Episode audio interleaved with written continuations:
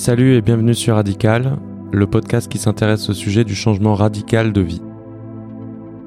Vous écoutez la troisième saison qui donne la parole à des experts du changement de vie au prisme de leur domaine d'études, la philosophie, le développement personnel, la psychologie, la spiritualité et d'autres.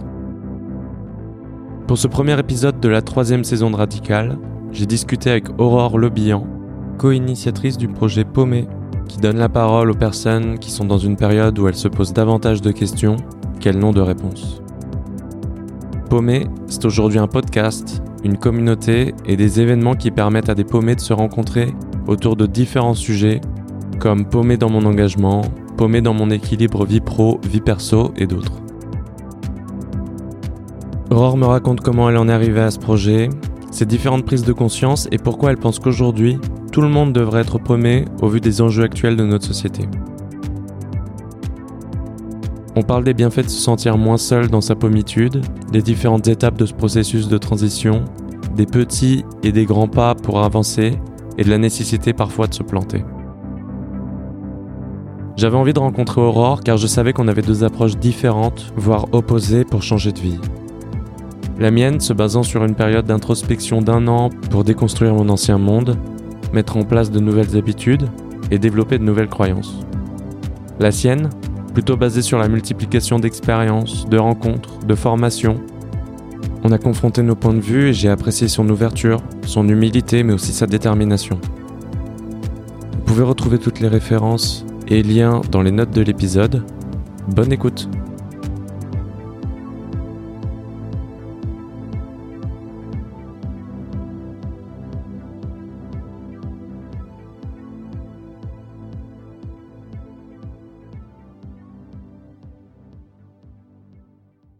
Je vais faire ton parcours et puis si ça si ça fonctionne Waouh, c'est la pas, première fois qu'on fait ça. Je me... ça... c'est un parcours rapide. hein. ça va être marrant de se voir en miroir comme ça. Ouais. Ouais, je suis. Comment mais- ça, mon parcours il est rapide, wesh? Attends, il est, il est ouf? Non, je rigole. je rigole, vas-y. Oui, très bien. Euh, Moi, non, mais j'ai pas noté grand chose. En fait, j'ai juste noté euh, école de commerce, euh, régie pub. euh, en fait, j'ai. Ce qui m'a intéressé, c'est que tu t'exprimais à un moment sur le sur le sujet des, des bullshit jobs. Mm. Et euh, en fait, j'ai l'impression qu'on a un peu une démarche qui est similaire, dans le sens où tu as voulu documenter euh, tes questionnements. Parce que tu viens pas forcément d'un milieu journalistique ou, ou quoi que ce soit. Tu viens du, d'une- enfin, t'as fait une école de commerce, donc euh, c'est ça qui est intéressant, c'est que en fait, moi, j'ai fait pareil. J'ai, commencé à être dans une période un peu particulière de ma vie et j'ai voulu la documenter et euh, ben du coup la, la partager avec d'autres personnes. Mm. C'était quoi un peu toi l'esprit euh, pour faire ça? Euh, moi, je pense que je, je commence à peine à le conscientiser. Mais à chaque fois que j'ai traversé des périodes un peu compliquées de ma vie, j'ai toujours eu besoin de- d'en faire quelque chose. Euh, euh, donc, euh, typiquement, bah, c'est trois années de bullshit job. euh, bah, J'en ai fait un podcast avec Arte Radio qui en parle. Et je pense que j'avais vraiment besoin de poser des mots sur cette euh, période-là. Et en fait, euh, c'est qu'une fois que le podcast est sorti que j'ai eu vraiment l'impression d'avoir mis cette période derrière moi. Euh, voilà, je pense que chacun, quand on vit des périodes plus ou moins difficiles, euh, on sublime à notre manière. Alors, euh, moi, je vais beaucoup en boîte, c'est très fort. Euh, je pense qu'il y en a qui dessinent, euh, il y en a qui font des pièces de théâtre. euh, C'est thérapeutique en fait. pour moi, c'est assez thérapeutique, ouais. Enfin, j'ai vraiment besoin. Alors, des fois, c'est pas des podcasts, des fois, j'écris. Mais c'est vrai que, que ouais, c'était plus dans ce sens-là. Et je pense que le projet Paumé est aussi une manière de, de transformer cette souffrance qui était à l'époque pas du tout euh, en surface. Enfin, c'est pas du tout c'était une souffrance qui était enfouie. Et du coup, c'est une manière de, de, la, ouais, de la transformer, d'en faire quelque chose qui soit, qui soit utile à d'autres, par exemple. Ouais, j'ai l'impression, enfin, de l'avoir fait pour les pour les mêmes raisons, mais c'est vrai que c'est marrant de le conscientiser a posteriori. Enfin, je je te rejoins complètement là-dessus. Je savais pas pourquoi je le faisais, mais euh, besoin d'écrire, besoin de de produire quelque chose, pas que ça reste euh, une boule noire à l'intérieur, quoi, finalement.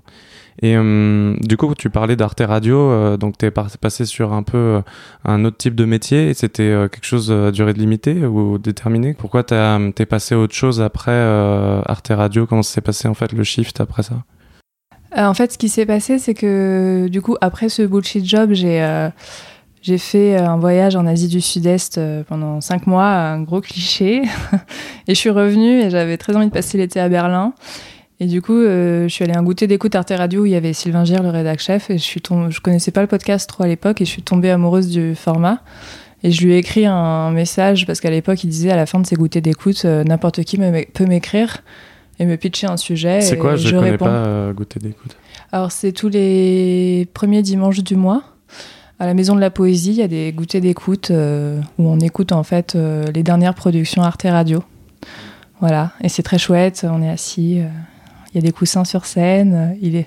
On ferme les yeux et c'est du coup ça, c'est une écoute un petit peu différente qu'écouter dans le métro ou dans la rue. C'est aussi une écoute collective.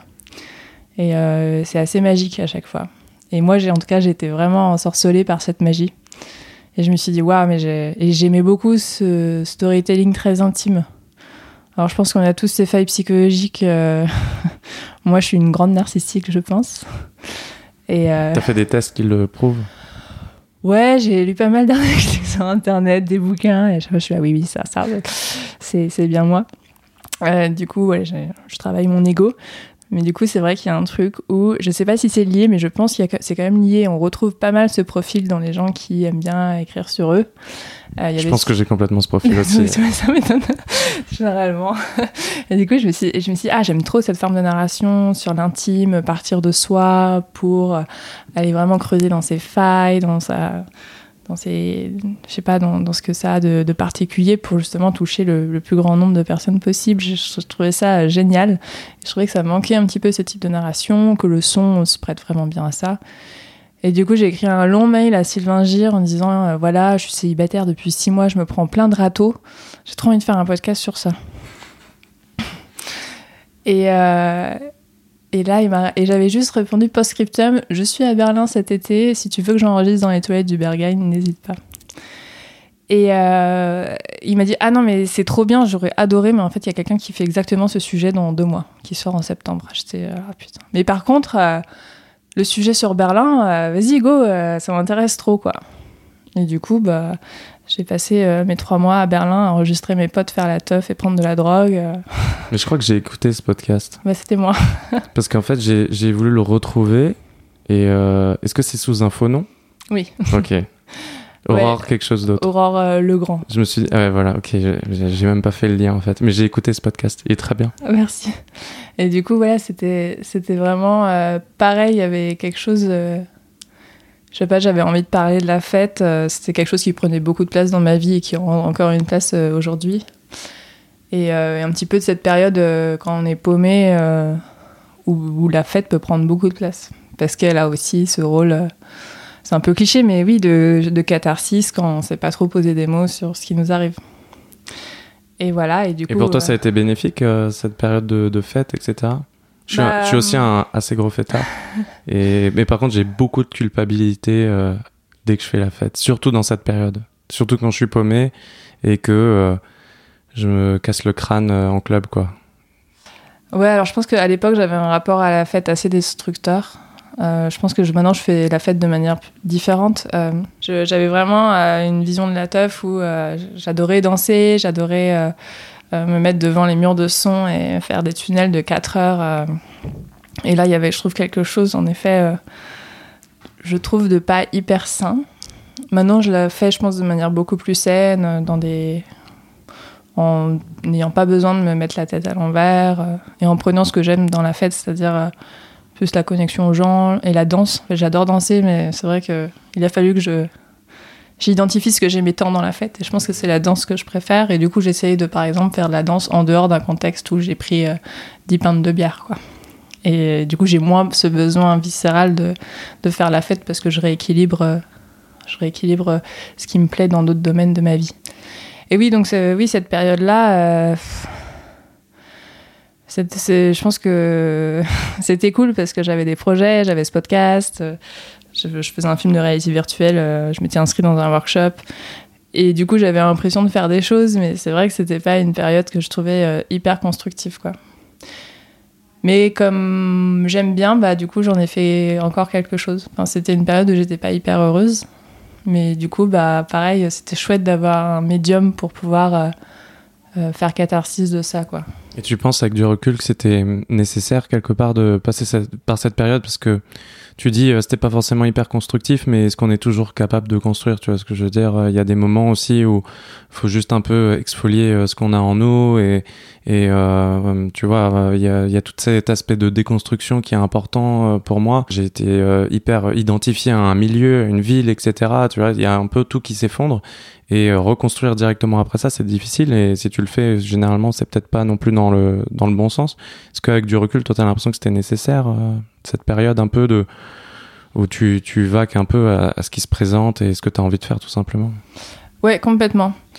Notamment cette période à Berlin, parce que je pense que j'idéalisais beaucoup euh, la ville. Euh, et en fait, euh, ça m'a permis juste de réaliser que c'est pas là que j'allais m'épanouir et que je pense que si j'y étais pas allée, j'aurais toujours fantasmé sur cette idée que ma vie aurait été meilleure à Berlin, quoi. En fait, c'est juste qu'à force de fuir avec mon voyage, avec ce truc à Berlin, ça m'a vraiment permis de me dire, ok, en fait, t'avanceras pas si tu vas pas faire fond. Oh, ça, ça veut rien dire, mais tu, si tu fais pas face à si tu fais pas face à toi-même, à, tes vrais problèmes, quoi. Et du coup, euh, oui, c'était plus que nécessaire. J'aurais peut-être aimé que ce soit plus court. On, aurait euh, économisé du temps et en même temps, ce temps, il était indispensable. Enfin, je veux dire, on peut pas, on peut pas couper à ça, quoi. Ok.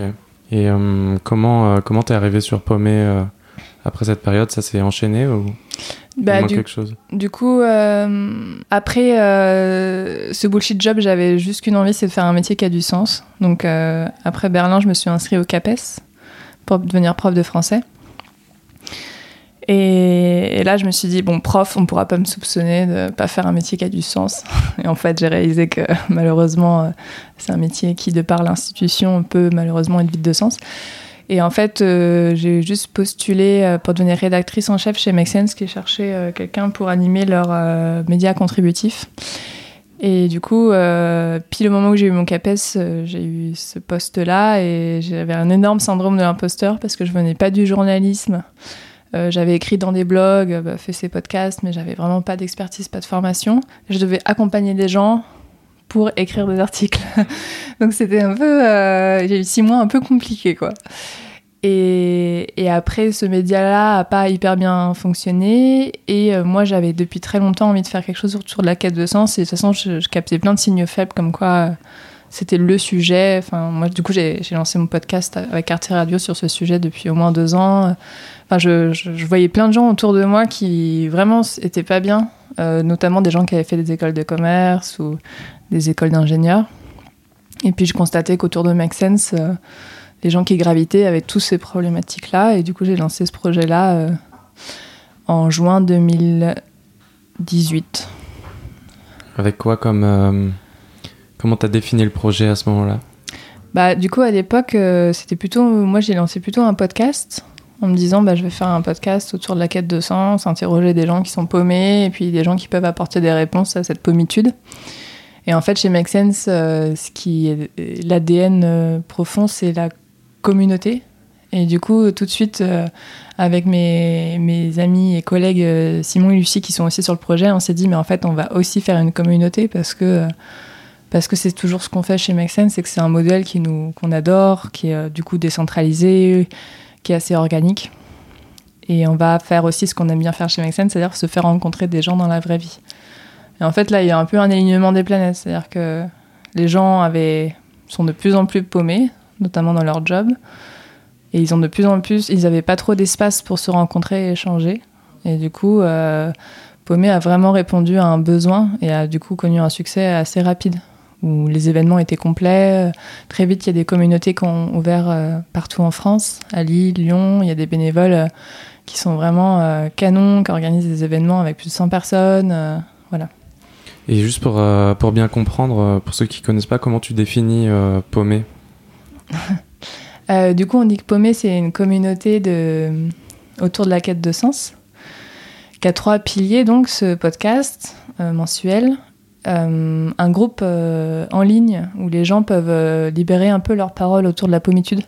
Donc j'invite les auditeurs à y aller, c'est très chouette. Il y a plein de gens qui, du coup se montrent comme ça vulnérables, euh, alors virtuellement, mais quand même, euh, et ils racontent leur histoire. Et du coup, ça, c'est très chouette de, de voir qu'ils ont un espace comme ça, un safe space pour, pour s'exprimer.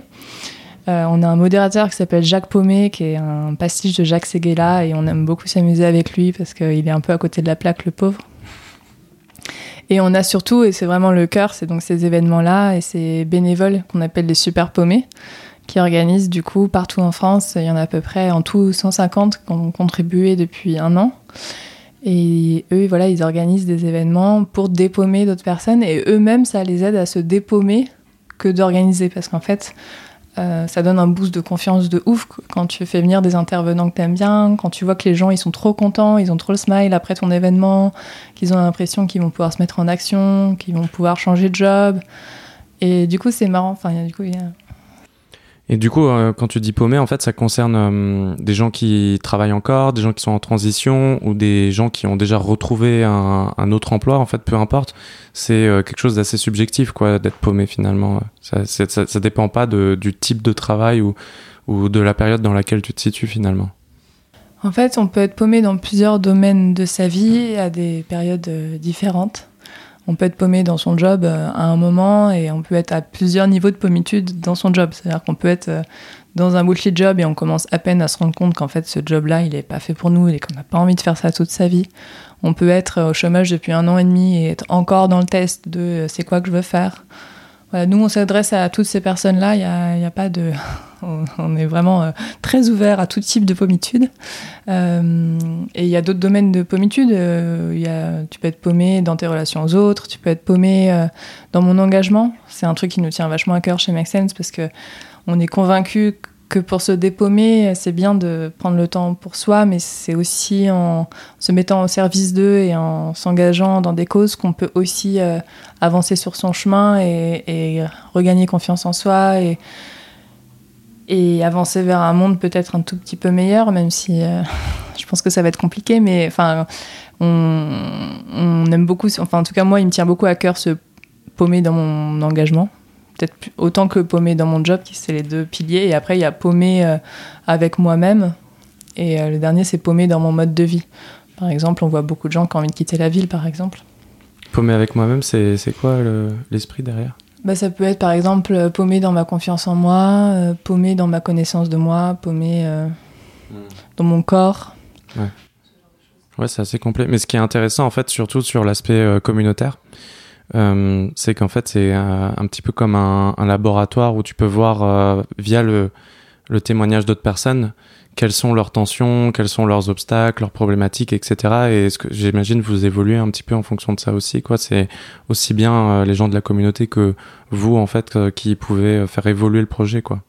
Ouais, carrément. Bah, c'est comme tu dis, c'est un vrai laboratoire et en fait, on voit passer beaucoup de gens qui ont chacun leurs problématiques. Ça nous permet de capter vraiment ce qui est intéresse en ce moment aussi, quel sujet. Donc euh, tous les apéros paumés sont thématiques. Et du coup, ça nous permet d'inventer euh, à chaque fois des thématiques qui sont très proches des préoccupations des, des paumés. Et du coup, ouais, c'est hyper intéressant. Après, euh, je pense qu'on n'a pas encore fait ce travail de, de modéliser la pommitude, de, de consolider la pommitude, les différents stades et tout ça. Mais on va sortir un guide paumé normalement en 2020 et du coup, euh, là, on va vraiment, je pense, euh, se mettre un peu à plat, mettre un peu à plat tout ce qu'on a appris sur, euh, sur les différents. Ouais, je pense qu'il y a plein de choses à dire sur finalement ce qui est une grande. Ce qui, ce qui, en fait, est de la dissonance cognitive. En fait, pour moi, être mmh. paumé, c'est être dans une période de sa vie où, où ses actions sont pas nécessairement alignées avec ses comportements, avec ses valeurs. Ses croyances. Et ses croyances. Et du coup, c'est comment, avec Make Sense et dans une communauté, on arrive à réduire cette dissonance pour que les gens après se mettent en action et, soient mieux dans leur peau pour peut-être éventuellement avoir des actions bien pour le monde. En tout cas, c'est ce qu'on espère. Ok, ok. Mais peut-être euh, si on peut en avoir un, avant-goût, moi, j'ai, enfin, ce qui me plaît euh, en fait dans cette communauté, c'est déjà le terme qui euh, tout de suite fait qu'on s'assume complètement. Quoi, il y a un côté acceptation où on dit voilà, c'est, je suis paumé parce qu'il y en a beaucoup, surtout dans des périodes de transition où c'est assez difficile finalement de, d'accepter ça à cause de la pression environnante, etc. Enfin, il y a plein de, de critères qui peuvent l'expliquer. Mais c'est vrai que cette première étape, déjà, d'arriver sur un groupe où tu vois que plein de gens sont comme toi, euh, ce sentiment d'appartenance aussi qui est hyper important quand on est dans des périodes de vide ou de chaos en tout cas. Donc, euh, ouais, c'est quoi un peu les étapes? C'est premièrement acceptation et. Euh, Ouais, je pense que ce qui est fort, en effet, comme tu dis dans le mot paumé, c'est que les gens, ça rend sexy limite quelque chose qui, à la base, est, on va dire, mal vu par euh, la société. Et, ce mal vu par la société, très concrètement, il se traduit par le, les questions un peu insistantes des proches, un regard un peu désapprobateur des parents, ce genre de choses. Quand on dit le regard de la société, c'est un peu finalement ça. Et du coup, euh, pouvoir avoir en effet un mot et des espaces où on peut se revendiquer paumé, c'est un peu de l'empowerment. C'est un peu comme à l'époque, euh, je sais pas, le mot queer. Enfin, c'est peut-être des parallèles un peu capillotractés, mais le mot queer qui était une insulte, par exemple, c'est les gays se sont, et les LGBTQI+, se sont réappropriés ce, ce terme-là en disant, bah, en fait, on est fiers d'être ça. Ouais, je, je me souviens que une grande étape euh, pour moi dans ma dans ma transition et dans ma pommitude, même si ça n'existait pas encore à l'époque, c'est euh, le jour où j'ai arrêté en fait euh, de répondre à la question qu'est-ce que tu fais dans la vie par ce que je faisais avant et ce que je projetais de faire. Et où je disais tout simplement rien, je, je sais pas, je suis paumé, enfin tu vois, de d'assumer ça. Et même il y a un truc inconscient à mon avis qui se débloque, c'est que quand t'acceptes ça finalement, ben il y a peut-être aussi un regain d'énergie un, presque inconscient où tu te dis ok il faut que je mette des choses en place parce que c'est un peu un phénomène cognitif pour le coup qui est euh, le phénomène du post-it en fait mhm. qui est euh, à chaque fois que tu écris quelque chose sur un post-it euh, t'envoies le message à ton cerveau que tu es déjà en train de le faire alors que pas du tout tu as juste mis l'info sur un post-it et moi je me souviens très bien de ce cette nouvelle période que j'ai pu euh, enclencher, notamment avec le podcast, parce que le podcast en fait faisait partie des projets que j'avais et que euh, j'annonçais en fait aux gens qui me posaient cette question de qu'est-ce que tu fais dans la vie. Bah bientôt j'ai ce projet de podcast, etc. Mais ça venait pas, toujours une, excuse, tu vois. Et le jour où je disais je fais rien, bah, ça s'est débloqué, mais vraiment hyper rapidement. Alors peut-être qu'il y a d'autres raisons à ça, mais en tout cas je me souviens très bien de ça, de l'importance d'assumer en fait ce, ce côté-là, quoi. Ouais, c'est dur euh, d'assumer ça. En fait, c'est se montrer. Euh, je pense qu'on est une société qui, qui, qui vraiment bloque euh, et a un vrai problème avec la vulnérabilité et, le fait de rien faire. Enfin, c'est deux choses. C'est genre le fait de ne pas avoir une activité et les petites cases bien cochées, ça c'est mal vu. Et, et, être enfin, et se montrer vulnérable, dire qu'on n'est pas parfait, qu'on ne sait pas où on va. Pareil, c'est deux choses qui sont. Qui sont qui font que cet état-là peut être très désagréable pour les personnes qui les traversent. Du coup, c'est comment tu fais pour, en effet, bah, en effet, le verbaliser et encore mieux que le verbaliser, le, en être fier. Ça, c'est c'est deux moyens euh, assez efficaces. Et un autre truc qui fonctionne bien, c'est le partage. Pouvoir échanger avec des personnes qui sont comme, comme dans cette situation. En fait, c'est marrant, moi, j'avais, quand j'ai traversé cette période-là, en effet, j'avais assez peu de gens que je connaissais qui étaient paumés. J'avais des, deux très très bonnes amies qui étaient des super paumées de naissance. Donc là, elles sont en train de devenir chamanes. Enfin, c'est la folie. Donc euh, heureusement, j'avais des référentiels où je me disais, bon, ça va, je suis pas si paumée que ça. mais euh, il y a plein de gens qu'on rencontre aux apéros qui me disent, ah, mais je suis tellement content parce que je me sens moins seule. On est plein de paumés. Mais en fait, dans mon entourage, il y a personne qui se pose ces questions. C'est et, en fait, moi, je m'en rends plus compte parce que bah, du fait d'avoir lancé un projet qui s'appelle Paumé, j'ai l'impression que la terre entière est paumée. Mais en fait, non, il y a plein de milieux encore où euh, c'est compliqué de se le revendiquer. Ouais, tant que tu es seul, en fait, tu dis est-ce que c'est pas moi qui ai un problème? Est-ce que tu parles de dissonance? Mais la dissonance, tu peux toujours la rationaliser et te dire qu'en fait, euh, il y a un truc qui tourne pas rond avec toi et que finalement, il va juste falloir étouffer cette partie-là pour pouvoir euh, rester sur les rails, quoi. Ouais, ce qui est terrible. Alors qu'en fait, en rendant sexy le fait d'être dans la dissonance. Et pas tant sexy, sexy c'est que je pense qu'on vit dans un monde où, si t'es pas dans la dissonance, je pense qu'il y a un petit problème. enfin, je veux dire, on est quand même dans un contexte euh, unique dans l'histoire de l'homme où quand même... Euh, enfin, je vais pas énumérer euh, tous les faits, je pense peut-être les gens les connaissent, mais enfin, en gros, on est quand même... on risque l'extinction, quoi. Donc je veux dire, si t'es pas dans un truc du genre, tous les jours, je prends le la voiture et, je fais un travail euh, dans la pub et je rentre chez moi et t'es pas dans, dans, la dissonance, bah, faudrait peut-être se poser plus de questions, quoi. C'est pas c'est pas un signe de bonne santé euh, que d'appartenir à une société profondément malade. Je sais pas. Qui bah, je pense que toute la société est paumée en fait. Enfin, je pense que à l'échelle de la société, si la société on l'a on l'a l'incarnait dans un petit bonhomme ou une petite bonhomme, euh, elle serait complètement paumée, quoi. Euh, et, du coup, je pense que cette communauté est le reflet et, grossit parce que parce qu'il y a plus de plus. Enfin, je pense qu'il y a plusieurs raisons. Il y a des gens qui, il y a des jobs qui sont de plus en plus bullshit, avec des process qui sont absurdes, dans, des managements malsains. je pense qu'il y a aussi ce truc de, ben, en fait, on lit toute la journée des faits hyper anxiogènes et pourtant on change rien et on n'est pas dans l'action. Et du coup, ça, cette dissonance, c'est deux raisons pour lesquelles que je vois pour lesquelles cette dissonance grandit, grandit et que le rang des paumés grandit d'autant plus. Du coup, euh, on a fait la première étape, euh, on accepte euh, d'être paumé, on le revendique. Et c'est quoi un peu la, suite? Bah déjà ça c'est énorme. ça c'est assez énorme. Cette première marche elle est, elle est difficile à gravir en vrai. Moi ça m'a pris un an donc. moi ça m'a pris trois ans. Euh, ça, c'est, j'ai envie de dire, bravo. Euh, t'as fait 90% du taf. Non, je rigole, 50% peut-être. Après, en effet, euh, bah, nous, on n'aime pas apporter des réponses chez Paumé. On essaye de ne pas dire il faut faire ça parce que on pense qu'il n'y a pas de recette magique. mais je pense que nous, ce qu'on propose, c'est juste des espaces où les gens peuvent échanger et s'inspirer. C'est-à-dire que tu es encore en dissonance et tu peux vraiment essayer de, de d'identifier c'est quoi les actions qui peuvent euh, t'amener à te réaligner. Donc que ce soit en changeant de job euh, ou en euh, t'engageant dans une asso ou en quittant la ville. Enfin voilà, il y a, y a, de quoi faire.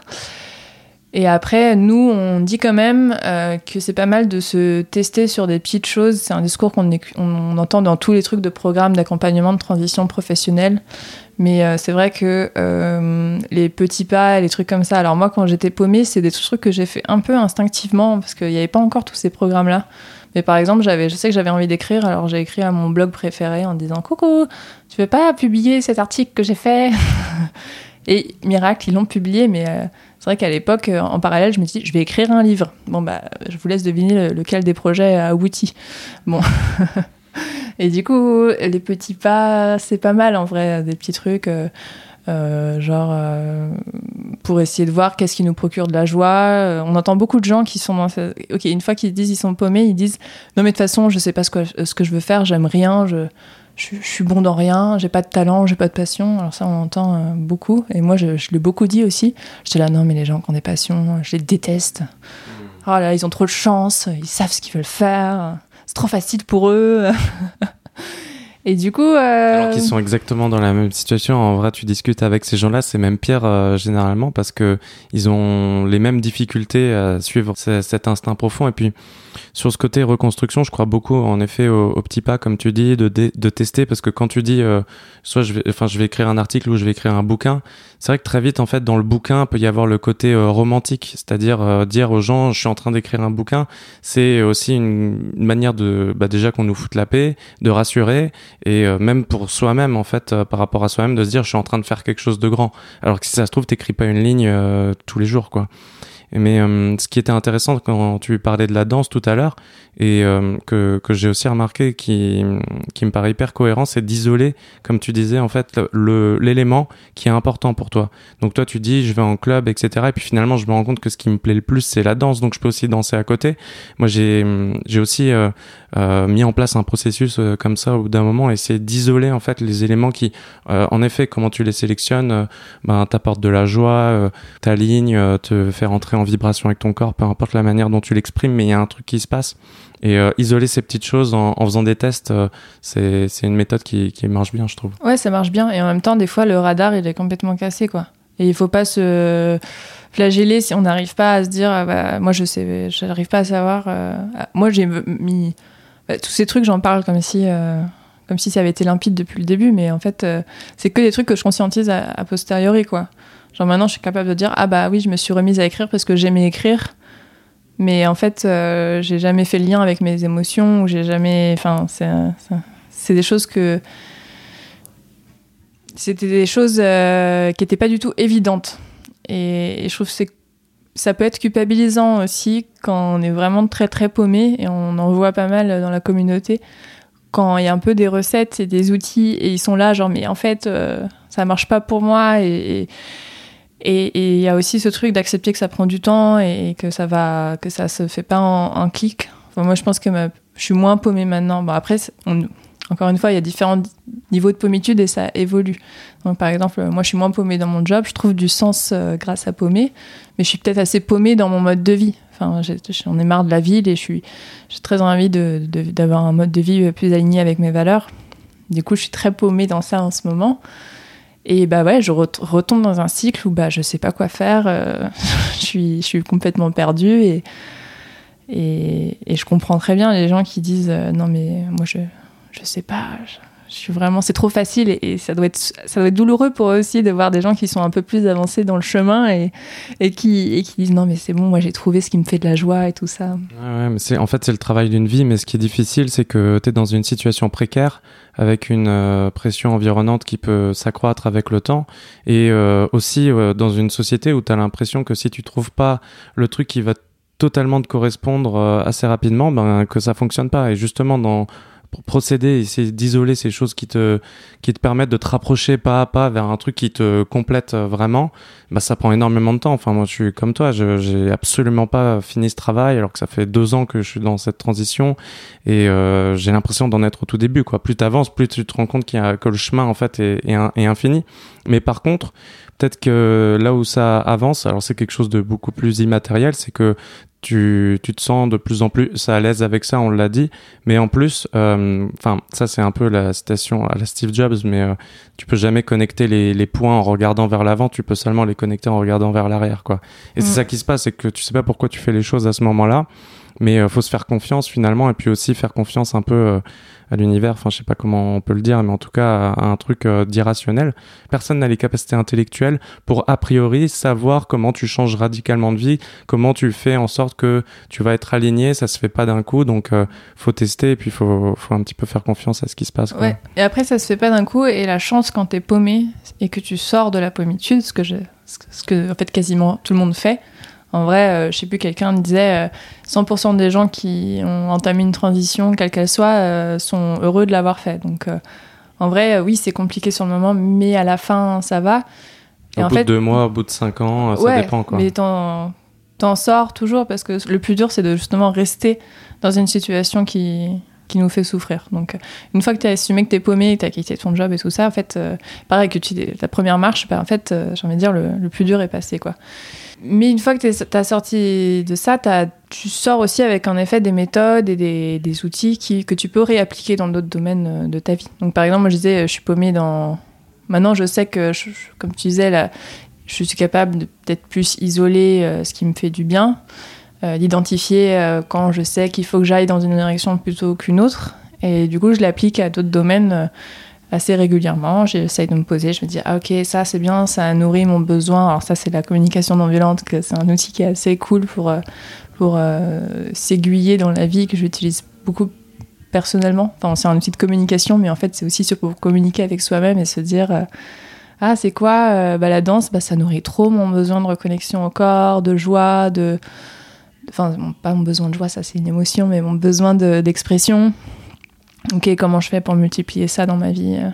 Faire euh, ce retour vers l'intérieur avant de le matérialiser à l'extérieur, quoi. Faire un, un, un, petit aller-retour parfois qui, qui est assez euh, fugace, mais finalement qui, qui, a toute son importance, quoi. Ouais, carrément. Ouais, moi, ça m'aide. Enfin, je le fais pas tout le temps et c'est pareil, c'est le travail d'une vie et je me connais encore très mal, mais bon, au moins j'essaie de placer quelques, quelques petits galets dans mon chemin de repères. et, et, ça, c'est vrai que c'est ouf de se dire, waouh, j'ai 31 ans et, et, je commence à peine à avoir ces réflexes-là, quoi. Parce un... que t'as jamais été éduqué euh, à le faire, quoi. Ah non, pas du tout. Mm. Ouais. Et euh, du coup, sur euh, Là, tu, tu, parles de communication non violente et avant cette interview, on parlait un petit peu de ça, de rechercher euh, à l'extérieur ou à l'intérieur des réponses. Euh, c'est vrai que moi, je te disais, j'ai eu une euh, démarche assez originale dans le sens où quand j'ai changé de vie, en fait, j'ai choisi de passer sur un mode de vie assez introverti. Donc pendant un an, faire des routines, retourner chez mes parents, beaucoup lire, développer des pratiques, yoga, méditation, etc. Pour simple, seulement ensuite me projeter sur l'extérieur. Et toi, tu as fait l'inverse euh, et finalement, enfin là, tu me parles de communication non violente. J'ai l'impression que tu passes aussi sur un mode où tu, ça te permet un petit peu de comprendre ce qui se passe à l'intérieur et comment ton environnement extérieur joue sur tes émotions intérieures. C'est ouais, carrément. C'est marrant, oui. Je, je me, c'est marrant que tu le verbalises. Ouais, c'est exactement ça. Je pense qu'on a eu des chemins un peu euh, pas opposés, mais en tout cas, euh, j'ai commencé par vachement le faire, le test. Et là, je suis vraiment dans une période où je suis là. Ok, je je veux plus faire. Enfin, je c'est pas que je veux pas plus faire, mais je veux arrêter de d'être d'avoir des sources de satisfaction uniquement dans mes projets, dans mes relations aux autres et je veux essayer d'atteindre quelque chose de plus stable, plus serein, plus serein, être ne, ne, ne, pas être constamment chamboulé par le moindre petit événement et mmh. être plus stable. Et, et c'est vrai que je suis... Et aussi être plus dans l'être, en fait, je pense que c'est quelque chose que j'ai... J'ai jamais été vraiment dans l'être. Euh, j'essaie vachement de me couper de mes émotions au maximum. Euh, et, euh, et j'ai toujours voulu faire plein de choses, plein de projets en me disant que ça allait avoir la reconnaissance de mes pères et que et voilà et je, je retire encore de la joie pour ça, mais j'aimerais être moins dépendante de ça. Et je pense qu'en effet, le travail que tu as fait d'intériorité aide beaucoup à trouver une source de satisfaction euh, et, et, et, de la gratitude envers soi, plutôt que euh, constamment la rechercher euh, hmm. de, soit par, par son environnement, soit par les autres, soit par ses projets. Hmm. Mais après, les, deux, les deux se complètent, quoi. Enfin, moi, je me rends compte aussi que après un an de, de routine et de d'un environnement hyper stable, etc., j'avais besoin de, de mettre du mouvement, quoi, d'être dans le faire aussi. C'est pour ça que je suis parti en voyage, etc. Et euh, t'as un peu besoin de tout secouer. Et finalement, j'ai l'impression que c'est assez grossier quand tu changes de vie parce que finalement t'as pas conscience, euh, t'as pas ce niveau de subtilité en fait euh, dans, dans ton approche. Donc tu vas être euh, à fond dans une approche ou à fond dans l'autre. Puis finalement tu vas essayer de réunir les deux au fur et à mesure. Euh, aussi bien qu'aujourd'hui j'ai l'impression que je peux, enfin je réunis complètement les deux dans une même journée quoi. Il y a des moments qui sont plus sur cette intériorité, plus des moments dans le faire, etc. Et j'ai besoin des deux pour avoir un équilibre au quotidien.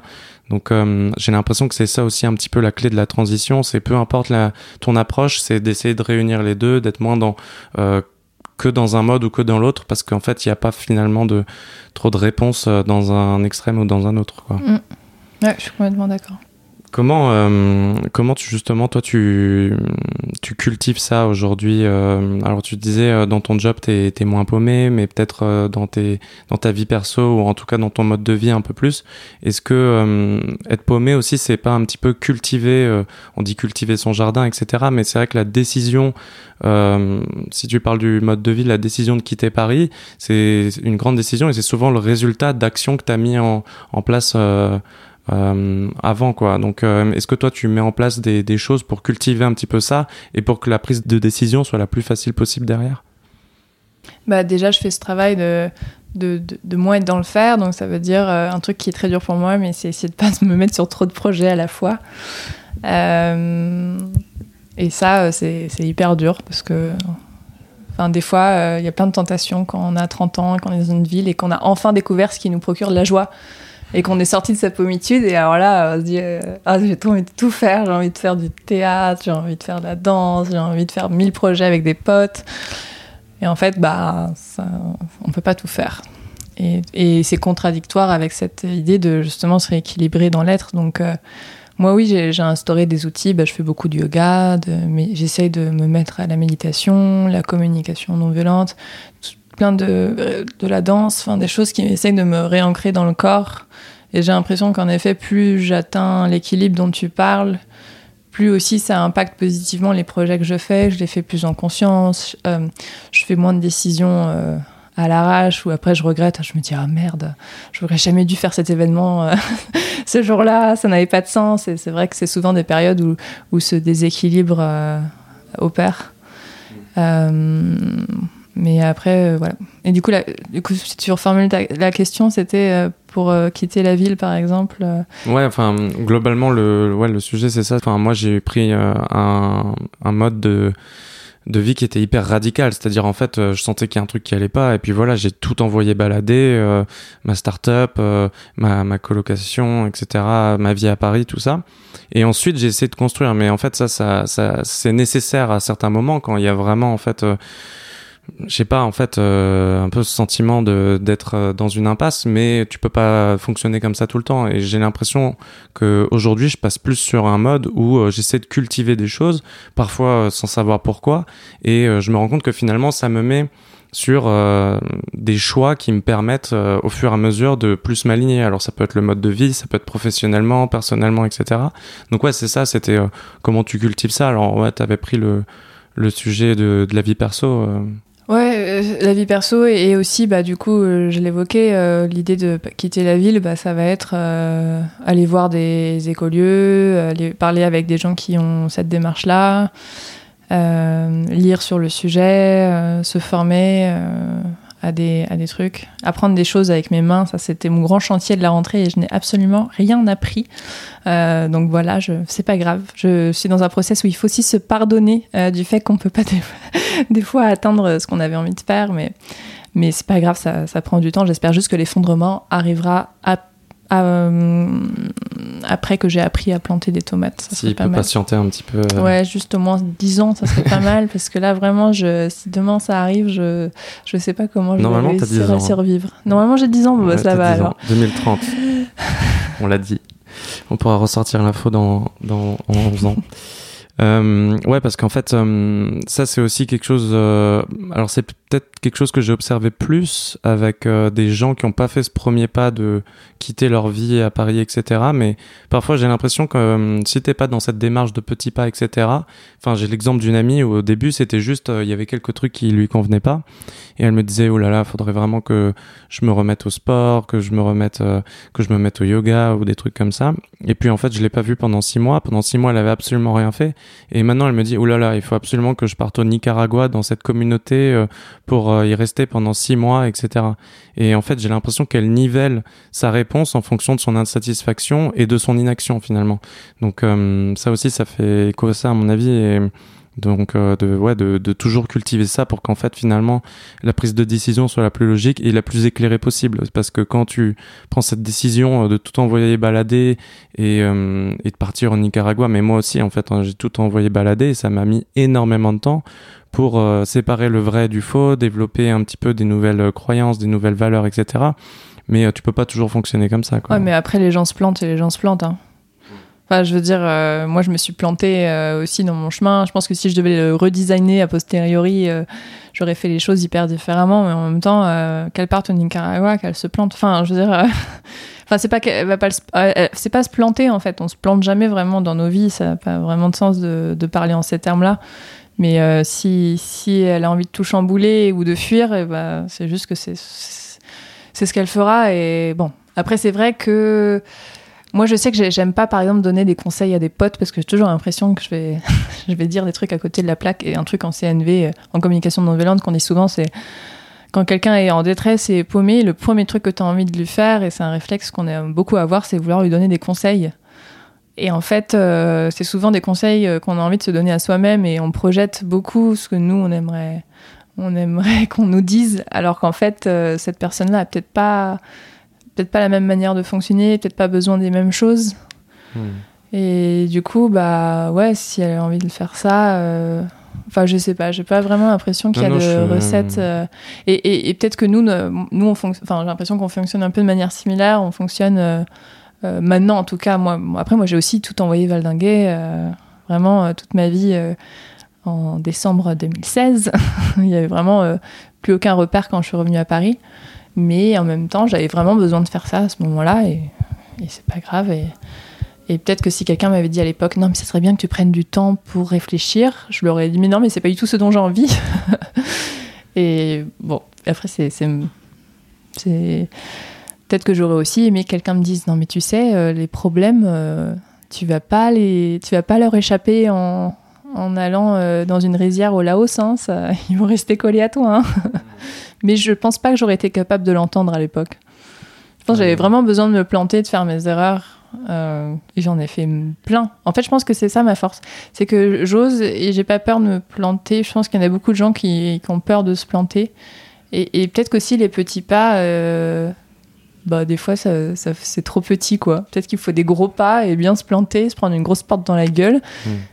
Et après, ah, tu dis, ah, peut-être que Moi, je sais pas. Y a, non, non, je, suis d'accord avec toi. Le, le, le plus important, c'est d'être en mouvement, c'est d'apporter du mouvement parce que le mhm. mouvement, euh, peu importe qu'il soit euh, dans la bonne direction ou pas, finalement, va te donner de l'info sur toi, sur la connaissance de, de toi-même, etc. et te permettra d'avoir de plus en plus euh, d'éléments pour, pour avancer dans ta vie. Et, et puis, tu as raison, en fait, finalement, peut-être que les, les petits pas, parfois, sont trop petits. Mais moi, ce qui me fait peur parfois avec certaines personnes, c'est que ils vont ils n'ont pas réussi à faire ces petits pas. Du coup, ils, ils, ils, te disent de plus en plus que le projet euh, de changement de vie est de plus en plus énorme. Mais moi, ce qui me fait peur, c'est que derrière, il y ait de l'inaction, quoi, finalement. J'ai mhm. jamais peur, en fait, euh, pour les gens qui sont dans, en transition. Mais par contre, j'ai peur pour euh, les gens qui sont dans l'inaction. Mm. C'est ça un petit peu le, le débat plus.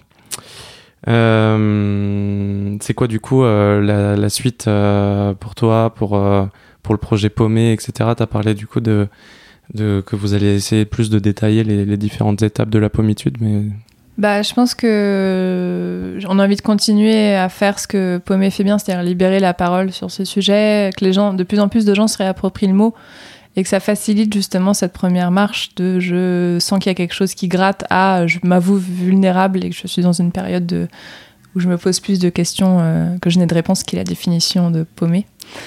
Euh, donc déjà ça, et donc euh, libérer cette parole, bah, ça peut passer par avoir peut-être plus de couverture médiatique. Donc on a déjà des beaux partenariats, mais est-ce que ça vaut le coup enfin, Moi je serais trop contente si tout le monde s'avoue paumé, euh, enfin au moins 20% euh, de la population française s'avoue paumé en 2020. Créer un mouvement de masse. Euh. Ouais, bah, c'est déjà le cas, il y a vraiment une croissance exponentielle et, et je pense que, comme je te le disais, je, pense qu'on est de plus en plus de paumés parce qu'on peut pas ne pas l'être dans le monde dans lequel on est. Donc ça, c'est... Après, c'est plutôt est-ce que je me l'avoue ou est-ce que je me l'avoue pas, mais je pense qu'on est tous paumés. Hein. Euh, et ça, donc euh, ça c'est un premier sujet. Et après, on a, envie, on a envie de continuer à créer ces espaces, euh, de plus en plus d'espaces, de plus en plus de villes, d'échanges, pour que justement, une fois qu'il y a eu cette prise de conscience, les gens, ça facilite leur mise en action. Voilà. Et justement, qu'on favorise ces petits pas ou ces grands changements de vie, peu importe ce que les gens ont envie de faire. Nous, on va pas apporter de, réponse, mais par contre, juste créer ce petit boost ça, ça, nous, tient vachement à cœur.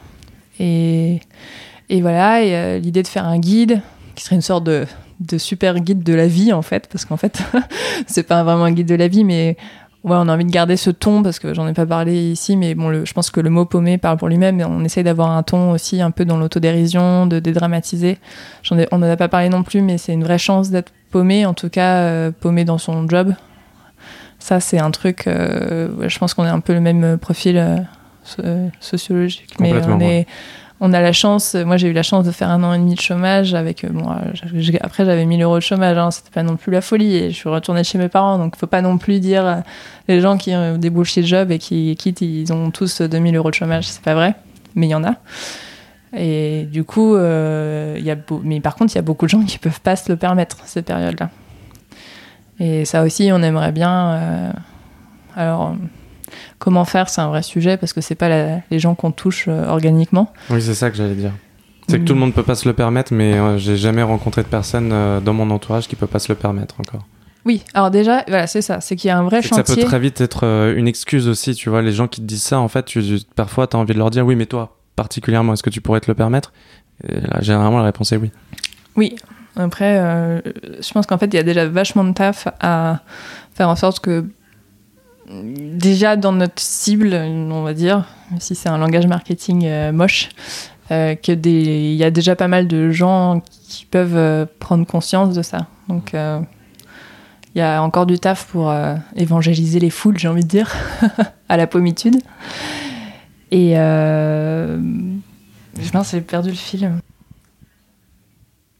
C'est plus un. En fait, pommitude, quand tu le dis, j'ai l'impression que c'est plus un état d'esprit qu'un statut finalement. Dans le sens aussi où c'est euh, quête euh, de qui on est, écoute de soi, etc. Où en fait tu changes un peu ta posture et essayer d'être tout le temps dans le faire comme tu disais, essayer d'être plus à l'écoute euh, de, ben, de tes besoins, de, de tout ce que ce qu'on a dit avant, quoi. Ouais, carrément. Je pense que c'est les deux. Je pense que c'est un état et un état d'esprit, ouais.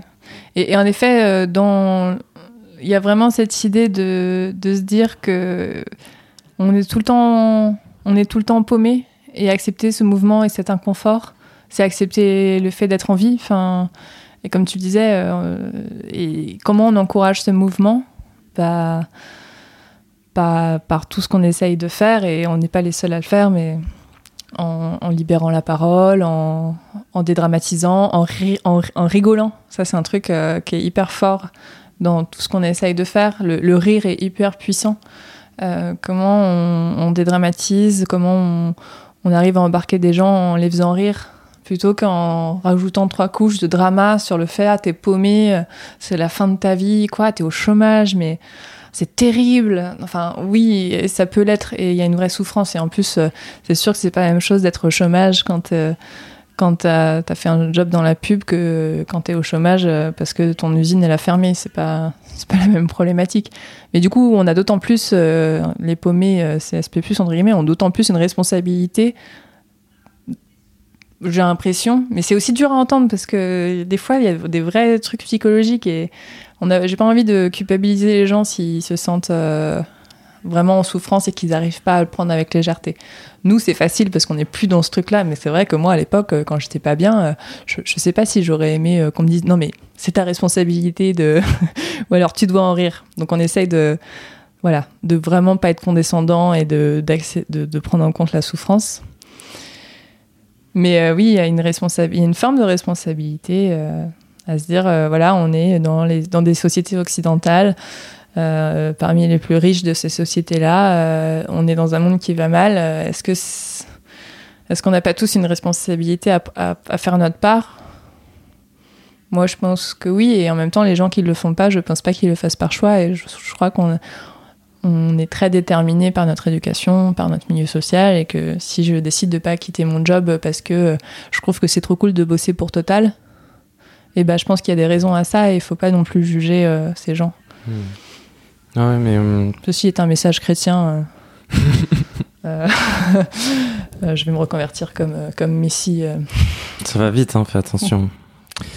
non, mais oui, ce, qui, ce que je voulais dire, c'est que ce qui me paraît très important, en fait, euh, c'est euh, par rapport à aussi à toutes ces personnes euh, qui sont en souffrance dans leur job, etc. C'est que un projet comme comme le tien permet de donner des options, en fait.